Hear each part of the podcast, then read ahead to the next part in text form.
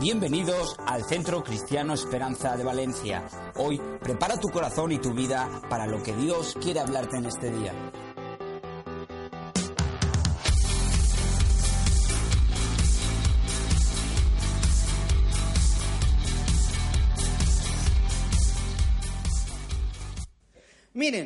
Leerles eh, algunas cosas importantes y algo de con lo que quiero cerrar una de las series que veníamos trabajando durante el mes anterior. Se llamaba Llamados a cambiar la historia. ¿Se recuerdan? Hablamos acerca de la importancia de cambiar la historia del mundo. La primera cosa significaba enfoque, estar enfocado. Yo necesito estar enfocado. Comenzar por las cosas pequeñas. Yo cambio la historia del mundo por las cosas pequeñas que puedo hacer cada día. Muchas veces nos, asustamos cuando hablamos de ser cambiadores del mundo y ser cambiadores de historia, porque pensamos en grandes personas de este mundo que hicieron cosas totalmente trascendentes, válidas, que cambiaron la historia de nuestra vida, y decimos, no, yo jamás voy a hacer eso. Pero Dios no quiere que tú seas como ese. Dios no quiere que tú seas un clon, una copia de alguien. Dios te dio un ADN, te dio algo que es único, tuyo, nadie más lo tiene.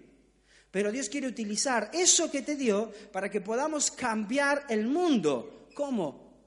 Con cosas pequeñas cada día con las personas que tenemos a nuestro alrededor. Pero cambiar la historia también del mundo significa, y me encanta este título, meterte en la fotografía. ¿Cuánto le gusta hacerse fotos? Vamos, que vivimos en la era del selfie. Entonces, más de alguno, aunque no salgamos bien en la foto, siempre nos sacamos nuestra fotito ahí, intentamos, bueno, no, no salió bien, y otra, y si vas con tu esposa ni te digo 10, 20, 15, no, eso le falta, y el otro, no, entonces, hablo por la mía nada más, ¿eh? cada uno apáñense con la suya, ¿ok? Después en el curso de matrimonio vemos lo que hay que trabajar, ¿ok? Este, pero estamos en esa era de meternos en la fotografía. La gente, a la gente le gusta escuchar historias, ¿o no? A mí me encanta escuchar historias. A mí no me gusta ir a un lugar donde me empiezan a contar estadísticas. Bueno, porque tanto porcentaje, porque a los 30 minutos, a los 10 minutos, a los 15 minutos, quizás tú ya estás aburrido. Pero cuando alguien empieza a contarte una historia y logra meterte en el papel y logra hacer que tú seas parte de esa historia, no me vas a decir que no te emociona. A mí me encanta ver una, escuchar una historia a través de alguien, porque a todos nos gusta eh, saber lo que ha pasado con la vida de otras personas. Personas que fueron relevantes, personas que cambiaron la historia, personas que hicieron algo por el mundo. Entonces me gusta ser parte de eso. Me gusta ver una foto, me gusta ver un video. Pero el desafío en esta mañana para nosotros es métete en la fotografía. ¿Qué quiere decir? Deja de sacar fotos de historias muy buenas que ves a tu alrededor, de gente que está haciendo cosas increíbles en tu mundo y sé tú parte de la historia.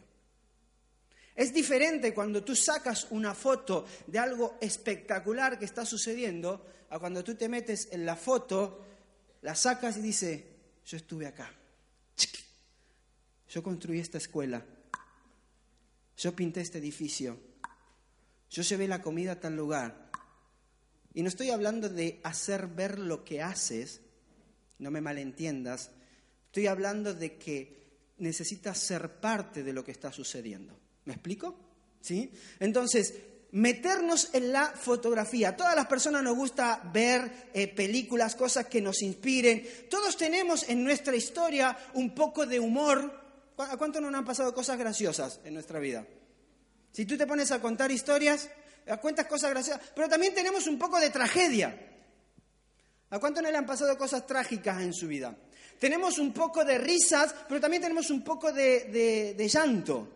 Yo me acuerdo algo gracioso, yo era, era, era pequeño, no mucho más que ahora, adolescente, y, yo vivía al lado de, eh, con unos muy buenos amigos míos toda la vida, se llaman Alejandro y Damián, nos criamos juntos, somos como hermanos.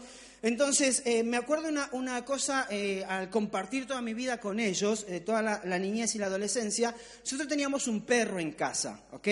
Que por lo menos yo, acostum yo entendí... En mi casa siempre fue el perro estuvo afuera, ¿no? Esto es muy ahora que estoy acá en España como que el perro está dentro, sube arriba, te sacan a ti del sofá, lo meten al perro, o sea, esas cosas que tú no entiendes, ¿no? Pero en mi casa ya siempre el perro estaba fuera en el patio. Entonces teníamos un perro, se llamaba Terry, ¿ok? Y eh, estaba en el patio todo el tiempo y mis vecinos de al lado les gustaba molestarlo, estos dos chicos, uno de mi edad y otro un poco menor, dos años, entonces les gustaba molestarlo y un día estaban tirándole piedra, piedra, piedra y el perro no salía de la, de la caseta, de la, de la casita donde dormía. Entonces pensaron que el perro no estaba. Yo estaba mirándolo por la ventana, ¿no? Mi casa va al pat, la, ventana del patio, estaba mirando por la ventana y de pronto veo que, claro, uno como que se va animando, ¿no? Porque la gracia de una maldad es que te responda el otro, ¿no? O sea, si tú vas a un lugar y le tiras piedra en el tejado al vecino, a la puerta, que ustedes no lo hacen, obviamente, ¿no? Este, o no lo hicieron, si tú ibas y le tirabas piedra a la, a, la, a la ventana del vecino, la idea era que el vecino saliera enfadado, se enojara y te gritara y tú salieras corriendo. Ahora, si el vecino no salía, no te hacía caso, tú decías, ah, esto no tiene gracia. Entonces no lo hacías más. Pero eh, estaban emocionados ellos tirándole piedra al perro y el perro no salía. Yo estaba mirando por la ventana. Entonces se cruzan el, paredón a, mi casa y van despacito hacia la caseta del perro, ¿no? Y a esto que mi perro no era muy grande, era un perro pequeño así, pero era malo. Entonces, a esto que el perro los ve, era joven todavía el perro, los sale corriendo Obviamente el más, el más, el más grandote cruzó rápido, saltó, tú, el más chiquito no alcanzó a saltar. ¿De dónde lo cogió el perro? Del culete. Lo cogió del culete, ¡pam! Empezó a llorar, le quitó el pantalón, pasó sin pantalones para el otro lado. Y yo me acuerdo eso como parte de la historia de, de, la relación que yo tengo, pues yo por dentro me estaba riendo, ¿no? Mientras los veía. Eso no se hace, pero bueno, cuando uno es adolescente se permite. Este, y todos tenemos en nuestra historia cosas que nos hacen reír. Todos tenemos en nuestra historia cosas que nos hacen llorar. Uno de los momentos que a mí me desesperó un montón en mi vida fue mi padre, eh, eh, toda la vida fue un hombre trabajador, muy robusto, tiene unas piernas el hombre, ese tiene 70 años, pero tiene unas piernas espectaculares. Este, salía a correr en las mañanas y un día me dice, vámonos a correr. Yo era más pequeño. Y nos fuimos a correr y él como buen papá, esto ustedes no lo hacen, lo hace mi papá nada más, él se fue adelante y me dejó atrás. Dijo, yo vine a correr, tú sígueme. Entonces fuimos por, nosotros decimos las chacras, que sería el campo, todos esos sembradíos, era por los, los naranjos acá que te metes por ahí. Iba corriendo mi papá y yo atrás, atrás, atrás, era, era, era pequeño, tenía, bueno, no pequeño, tenía unos 12 años, y lo perdí. Y en un momento tal, yo perdí de vista a mi padre. Había, eran todos kilómetros rectos así, pero en un kilómetro había un canal donde él, un canal asfaltado de riego, de que hay mucho en mi ciudad, y él dobló hacia la izquierda y se fue. Siguió recto, pero él se olvidó que tenía un hijo. O sea, me invitó a correr y se olvidó. Entonces siguió hacia la izquierda. ¿Cuántos de ustedes olvidaron a su hijo alguna vez? Ya les contaré la historia. Va. Entonces, siguió hacia la izquierda. Yo llego a ese kilómetro y ya empieza eh, la piedra y todo, terminó el asfalto y yo no veo a mi papá no veo a mi papá, no veo a mi papá, y empiezo a gritar, papá, papá, desesperado. Y no lo encontraba por ningún lado. Ahora, en tu mentalidad de niño, de 11, 12 años, tú no estás pensando, bueno, mi papá siguió corriendo, es atleta, volverá, me buscará. Tú no estás pensando eso. Estás diciendo, acá algo le pasó a mi papá. Entonces tú te eh, pones en el papel de superhéroe. Entonces yo agarro y empiezo a, desesperado a gritar por mi papá que no aparecía y decido meterme en uno de estos campos de frutas donde hay manzana y pera a buscar a mi papá. ¿Qué iba a hacer yo si salía alguien ahí? No tengo ni idea, ¿no? Pero me agarró una angustia tal de no encontrar a mi padre que yo estaba metido ahí entre las plantas gritando, papá, papá, este, ¿dónde estás? y todo. Y, al poco tiempo sé que mi papá no me vio más, que lo seguía, vuelve y cuando escucha mi voz, estaba escuchando, papá, papá, él se mete en ese lugar y me encuentra y dice, ¿qué haces acá? Yo estaba llorando por la desesperación de haber perdido a mi papá. En nuestra vida hay historias también que son trágicas, hay historias que nos hacen llorar. Pero de una u otra manera, toda nuestra vida cuenta una historia de cosas buenas y cosas no tan buenas, de cosas que nos hacen reír y de cosas que nos hacen llorar, de cosas que nos han dolido en nuestra vida. Pero todos somos llamados a escribir una historia. La pregunta para nosotros es, ¿qué historia quieres escribir? ¿Qué historia vas a escribir en tu vida? ¿Qué historia voy a escribir yo en mi vida? ¿Qué queremos que se cuente de cada uno de nosotros? Porque la vida nuestra, nuestra vida, siempre va a tocar la vida de otras personas.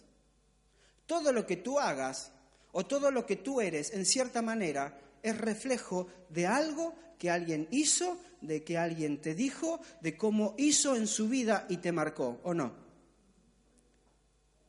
Yo siempre digo, yo soy fruto de lo que mis padres hicieron conmigo, aunque hay un momento en mi vida en que yo tomé la decisión de escribir una historia diferente, pero yo soy fruto de esas decisiones. Muchos de los que estamos acá somos frutos de hogares destruidos.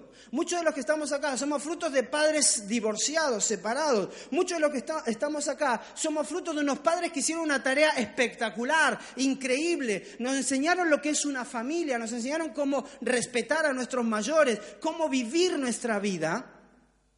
Y eso fue escribiendo parte de nuestra historia. Ahora, yo puedo pasar en esta vida totalmente desapercibido o puedo marcar la vida de otras personas. Lo que yo hago cada día con esas cosas pequeñas en, en la vida de otras personas va a marcar la diferencia.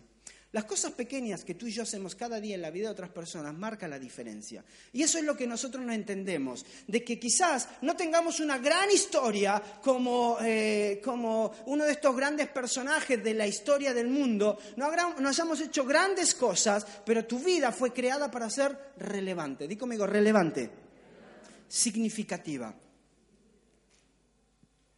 Porque Dios te creó con propósito, Dios nos creó con un sentido para que vivamos nuestra vida de tal manera de marcar la vida de otros y que también escribamos una historia relevante para nuestras vidas. Cada persona puede hacerlo. Podemos hacer cosas importantes y podemos hacer del mundo un lugar mejor cada día. Podemos hacer del mundo un lugar mejor cada día. ¿Sabes por qué? Porque es lo que Dios nos pide que hagamos. Vosotros sois la luz del mundo. Vosotros sois sal de la tierra, agentes de cambio. Porque donde tú pones luz en medio de la oscuridad, hay un cambio.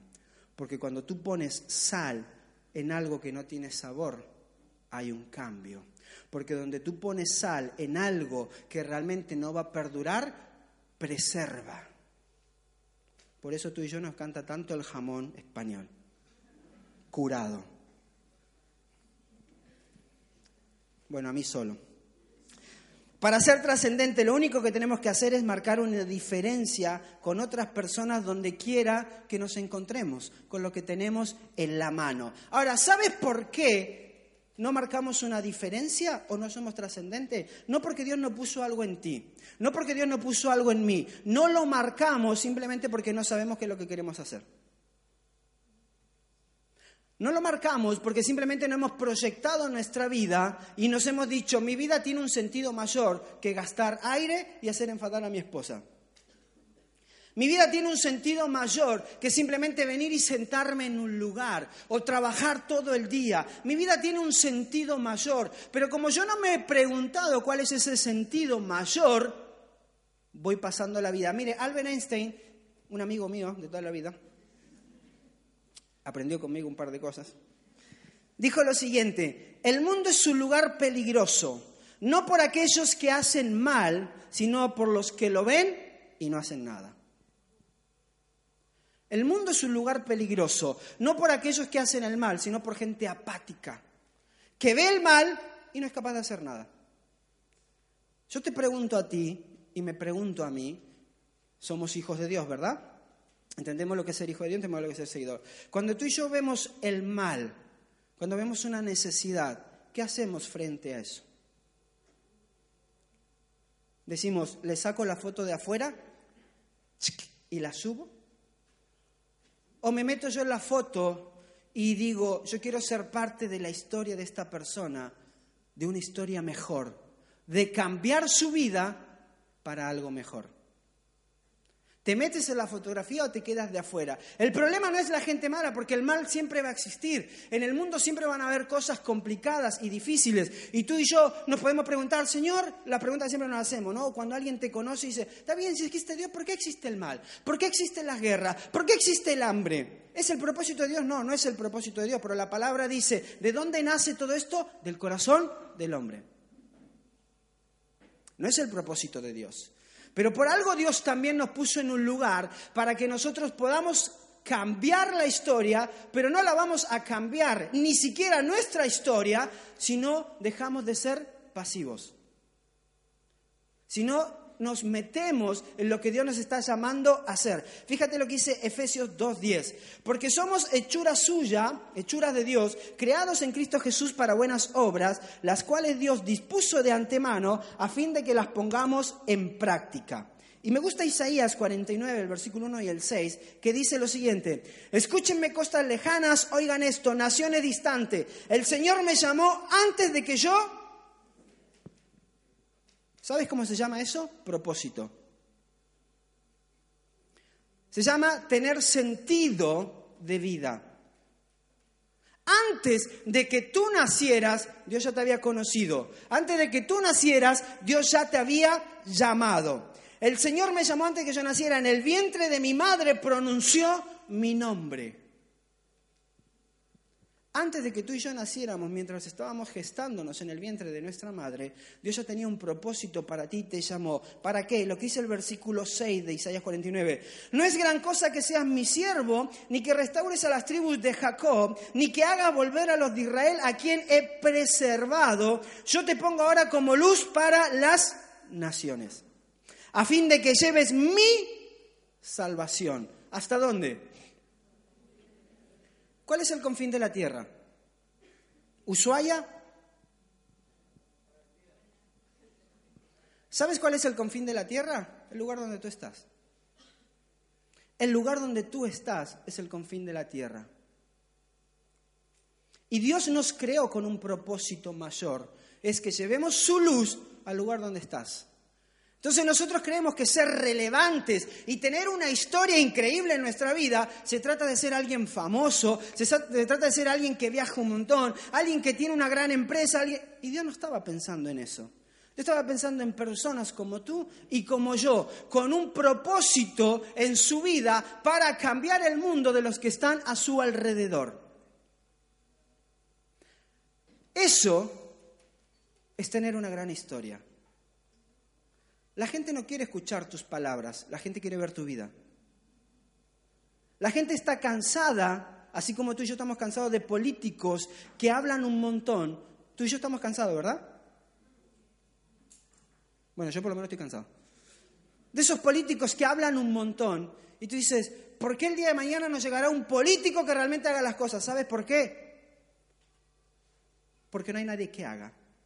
Porque mientras tú y yo nos quedamos quejándonos de lo que podríamos tener y no tenemos, hacemos nada.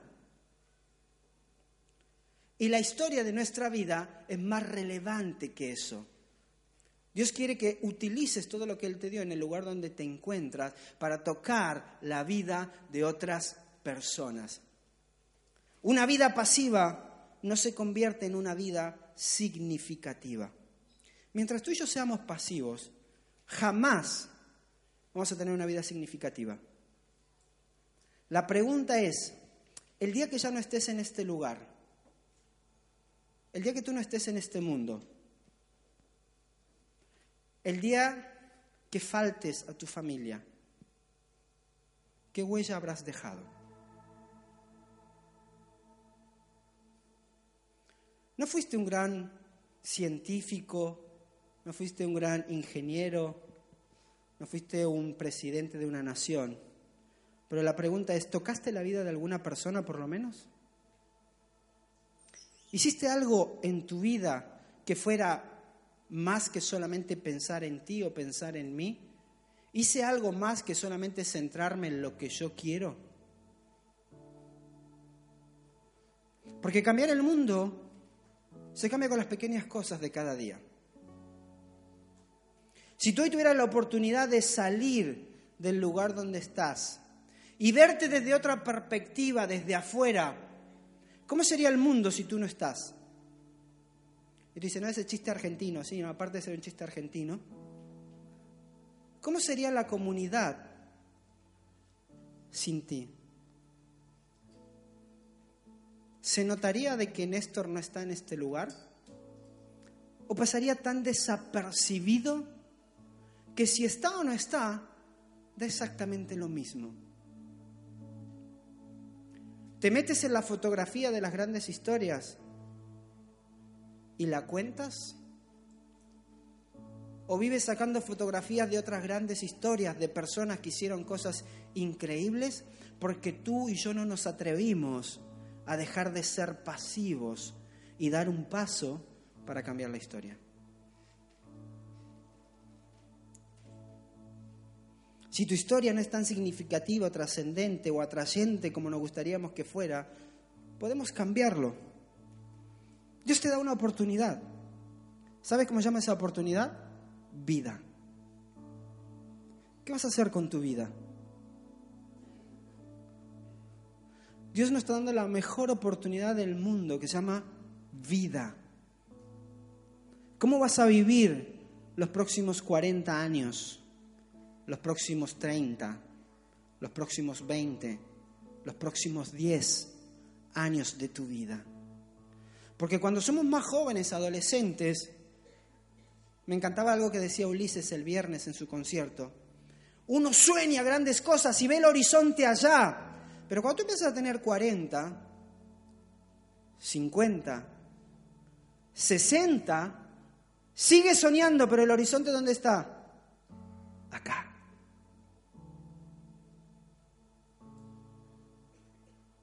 ¿Y sabes por qué no cambiamos la historia de nuestra vida y hacemos una historia mejor, relevante y significativa?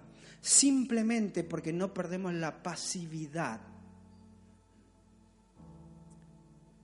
Porque pasamos nuestra vida centrados en nosotros y no pensando en cómo voy a cambiar el mundo de otras personas que necesitan encontrarse con Dios. Porque si yo te preguntara esta mañana, ¿tú tienes a tu alrededor personas que necesitan encontrarse con Dios? Sí, ¿verdad? Yo tengo un montón de personas en mi entorno que necesitan encontrarse con Dios. Y yo estoy seguro que tú tienes por lo menos una persona en tu entorno que necesita encontrarse con Dios. Pero esa persona no quiere que tú le cuentes estadísticas, esa persona no quiere que tú le hables del infierno o del cielo, esa persona lo que quiere escuchar es tu historia. ¿Qué es lo que hizo Dios contigo que puede hacer conmigo que va a cambiar mi vida? Tu historia. ¿Qué es lo que yo estoy haciendo por los demás? Mire, en, este, en, estos últimos dos meses Dios nos ha dado la oportunidad a mi esposa y a mí, y hablo de mi parte, eh, con muchos amigos no cristianos, tanto en el gimnasio como en otros lugares donde vamos, donde interesarse por lo que estamos haciendo, simplemente porque les voy contando la historia de lo que Dios quiere hacer a través de nosotros en la vida de otras personas. Y decirle, también puedes hacer algo por alguien. ¿Qué tienes en tu mano? El otro día íbamos al aeropuerto, cuando nos íbamos a África, y el taxista nos preguntaba, ¿y dónde van? ¿Y qué hacen? No, somos de una iglesia y vamos a África, vamos a hacer esto. Y empezó a preguntarnos, ¿y, me puedo quedar con, con su página web, con el teléfono? Porque, porque en nuestro interior Dios creó una insatisfacción de no conformarnos con la vida que tenemos, sino a vivir una vida trascendente y significativa tocando la vida de los demás. En los confines de la tierra, ¿dónde? ¿Dónde estás hoy?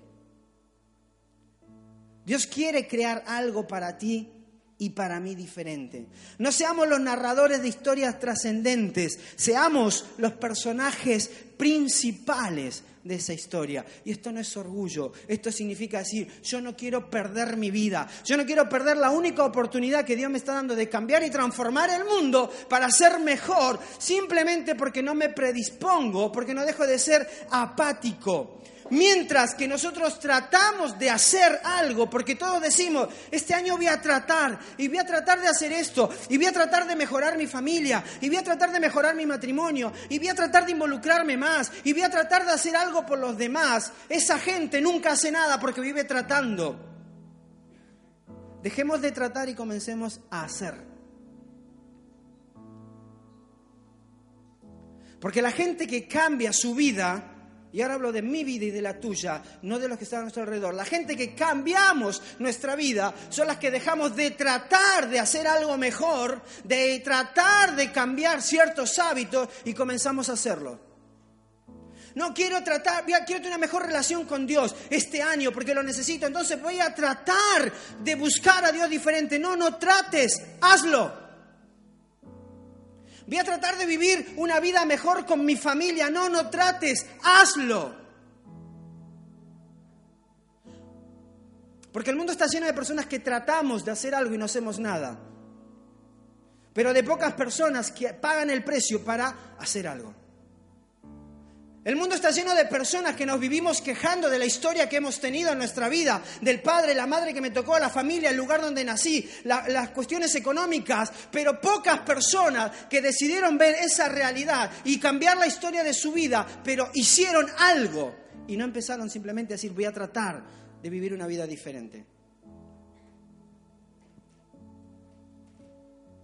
Mientras que tratar está lleno de buenas intenciones hacer es el resultado de vivir una vida intencional. Tú y yo tenemos que vivir una vida intencional. Una vida donde tú y yo digamos, yo voy a hacer que mi vida cuente. Yo voy a hacer que mi vida tenga significado, al menos para una persona. Yo voy a hacer que mi vida tenga significado. Estas personas son determinadas, diligentes, persistentes ¿Sabes por qué hacemos espigas y por qué en esta mañana vamos a orar por esto? Porque no queremos tratar de hacer algo mejor en nuestra vida, queremos hacer. Y hacer se comienza con sentarte y planificar para poder caminar, crear una ruta hacia la visión que quieres alcanzar. Por eso hacemos espigas.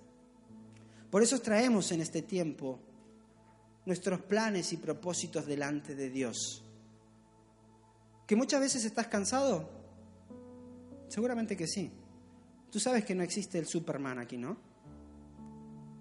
No importa de dónde venga, no importa si eres colombiano, de Argentina, de Bolivia, Colombia, Perú, Brasil. No existe el Superman. Existe el hombre que entiende su propósito como dice una gran película, y uno de sus actores, un hombre hace lo que puede hasta que encuentra su destino. Quizás hasta ahora hiciste lo que pudiste, pero no tienes excusa de no encontrar tu destino para cambiar tu historia, porque tienes que tratar, tienes que dejar de tratar y comenzar a hacer. Yo no sé cuántos de nosotros en este tiempo nos tomamos el tiempo de orar, de preguntarle a Dios. Y quizás en estos últimos días, como fue mi caso, plasmar sobre esta hoja el propósito de Dios para mi vida. Pero ese propósito incluye la vida de otras personas. Dios nos llama a ser cambiadores de historia. Y aunque quizás tengamos tiempos difíciles, dice 2 de Corintios 4:16, es por esto que nunca nos damos por vencido. Aunque nuestro cuerpo está muriéndose, nuestro espíritu va renovándose cada día, pues nuestras dificultades actuales son pequeñas y no durarán mucho tiempo. Sin embargo, nos producen una gloria que durará para siempre y que es de mucho más peso que las dificultades. ¿Sabes que Dios está más interesado en lo que te estás convirtiendo que lo que estás pasando? Porque nuestras penas, nuestras dificultades son parte del proceso, pero significa que no te rindes. Que no te rindes. Que no tiras la toalla. Eso significa que aunque vengan momentos difíciles, lo único que te va a mantener en pie es entender el propósito de Dios en tu vida. De que haya momentos difíciles en tu familia y en tu matrimonio, que los van a ver y muchos, tú no te vas a rendir, porque tú quieres escribir una historia diferente para tus hijos. quieres crear el diseño de Dios, que es la familia, porque tú no te vas a rendir a pesar de lo que pasa afuera y el ataque que producen hacia ti. Porque en tu economía, a pesar de que haya momentos complicados, tú vas a saber cogerte de la mano de Dios y vivir de acuerdo a sus principios para vivir una vida trascendente. Porque sabes que siempre es mejor dar que recibir. Porque sabes que cuando tú hiciste, como dice su palabra, a uno de estos pequeños hiciste algo, lo hiciste por él. Porque cuando tú diste o prestaste a un pobre o le regalaste algo a un pobre, dice la palabra, que es como si le estuvieras prestando a Dios. ¿Y tú crees que Dios no te va a devolver con intereses? ¿Qué historia quieres escribir en tu vida? ¿Cuál va a ser la historia de tu vida? Si tú no dejas de tratar de tener una vida mejor para tener realmente una vida mejor, y realmente te sientas, escuchas a Dios y proyecta tu vida, jamás vamos a llegar a lo que Dios tiene para nosotros. Y vamos a desperdiciar la más grande oportunidad que tenemos, que se llama vida. Tú y yo somos llamados para tener una vida relevante. Tú y yo somos llamados para tener una vida significativa. Tú y yo somos llamados para cambiar el mundo de alguien más con las pequeñas cosas que tenemos cada día. Yo sé que nos gustan un montón de cosas que quizás nunca llegaremos. Muchas personas soñamos con ser grandes cosas. Le dice Gálatas 6:9, no nos cansemos de hacer el bien, porque a su debido tiempo cosecharemos si no nos damos por vencidos. Para cosechar, no te tienes que dar por vencido. Para cosechar, no te tienes que dar por vencido. ¿Sabes cómo un gran roble llega a ser un gran roble?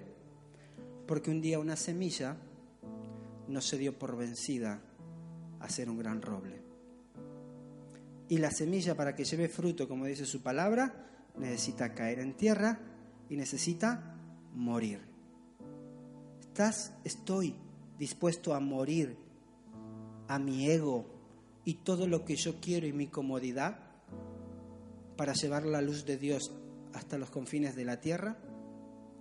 ¿O van a seguir pasando los años y vas a estar sentado en la misma silla, disfrutando los domingos de la reunión y mirarte de afuera y saber que tu vida no ha tocado la vida de nadie? Voy a seguir soñando, pero no haciendo nada para alcanzar ese sueño. O realmente, como dijimos en nuestra serie de Un mejor mañana, voy a trabajar duro, porque un mejor mañana solamente se consigue con personas diligentes, solícitas, trabajadoras. Dios es un Dios de milagro, mas no es el genio de la lámpara. Dios obra milagros en nuestra vida, pero tú y yo tenemos que dar los pasos que tengamos que dar para alcanzarlo. Dios no sale de una lámpara para cumplir tus deseos y los míos como si Él fuera el genio de la lámpara. Él tiene propósito. Él tiene destino. Yo quiero hacerte un llamado en esta mañana a dos cosas.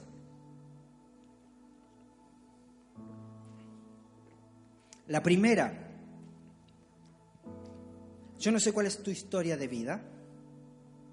Lo que sí sé que Dios sabe cuál es tu historia de vida. Yo no sé cuáles son las cosas con las que tú luchas cada día. Y yo no sé cuál es tu situación actual en tu vida. Pero yo te quiero desafiar en esta mañana, ya tarde, a que si tú quieres entregarle tu vida real a Dios, no decir, no, yo levanto la mano, no, no, Decir, Señor, hasta ahora realmente he vivido una vida, pero no está siendo relevante. Hasta ahora realmente he vivido una vida, pero no está siendo trascendente. Señor, yo quiero aceptar el desafío de vivir una vida, de pensar en lo que podría hacer y comenzar a hacer. Yo no quiero pasar de este mundo desapercibido. Yo no quiero estar ausente de este lugar y sin que nadie haya sido tocado por mi vida. Yo no quiero ese tipo de vida. Yo quiero tener una vida trascendente. Uno de mis héroes, ¿sabes cómo se llama? Mama Salio. Nadie lo conoce, no sale en el Times, no está haciendo giras por el mundo. Está metido en medio de la selva. Pero ahí donde está, está cambiando el mundo. Porque para tener una vida relevante no hace falta ser famoso. No hace falta tener un gran puesto. Para tener una vida relevante solamente se necesita un corazón dispuesto a hacer lo que Dios quiere que haga. Personas como Él, hay muchas en el mundo que tú y yo no conocemos, que viven vidas relevantes y significativas. Y sabes que dentro de esta iglesia, quizás a tu lado hay personas que viven vidas relevantes y significativas y que tú no tienes ni idea porque no están haciendo alarde de lo que hacen, simplemente viven su vida para impactar la vida de otros.